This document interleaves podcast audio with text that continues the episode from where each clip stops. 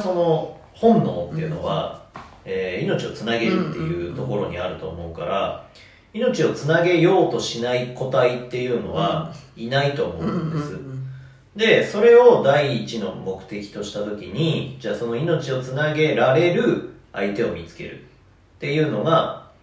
その動物としての本能だと思うんですよ、なのでその人間の場合えー、オスがメス男性が女性を見つけるときにじゃあどこで、えっと、判断するかっつうとその人が健康な子供を産めるかどうかで判断するわけじゃないですか、女の人の体を見て綺麗だな美しいなって思うのって。だからえっ、と例えば女性が男性にモテたいってなった時にその顔をどうするとか髪の毛をどうするとか服装をどうするとかっていうことよりもその本能的な部分に訴えるんであれば体の形を変えるっていうのが一番えっ、と遠く見えるかもしれないけど一番合理的だと思うんです。それはなん抗えない生き物として。えーそれがでも黄金比って言われるものなんじゃないのか、ああそれは数値化すると黄金比って言われえてっとでもそれはなんていうかな。うんと後付けで出したもんだと思うんですよ。でもそれを計算してみると実際まあそうみんなそうなりますけど。うーんと西洋では黄金比。日本ではあのプラチナ比ってへ言えわれるんです。えっと西洋の人たちが美しいと思う感覚の比率と日本で美しいと感じられる比率って若干違うんです、縦横比が、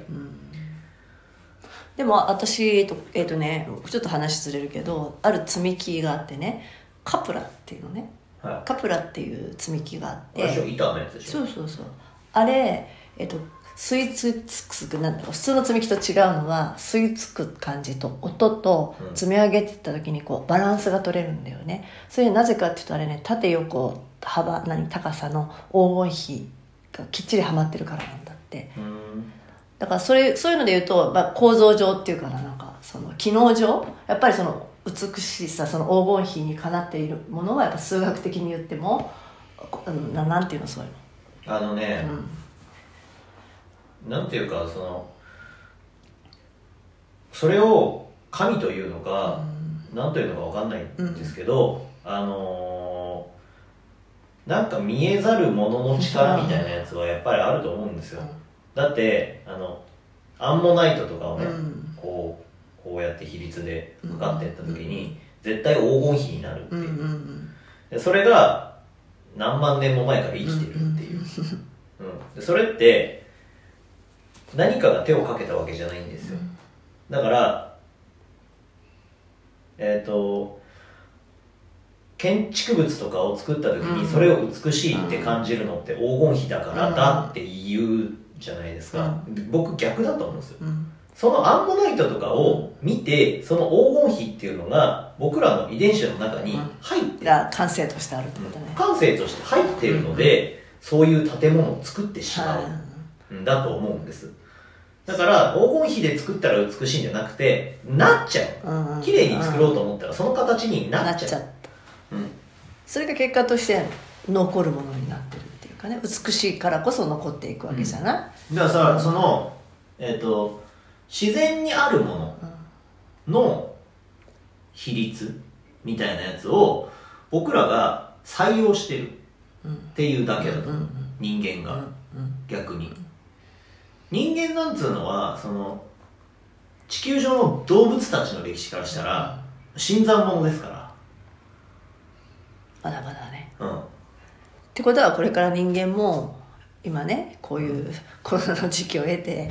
生き残んなきゃいけなくなってるじゃん今なんか。ね、えー、とウイルスによって人間も、うん亡くなる人がいたり淘汰されてこの時に生き延びられない人が亡くなっていってしまうと、うんね。うん。だとしたらじゃあ生き残るにはどうしたらいいかって今時代がそっちに向かっていってるわけじゃない、うん。その中でもちろんそれこそだから免疫力だったり健康だったりとかっていろいろ今言われてる中、あ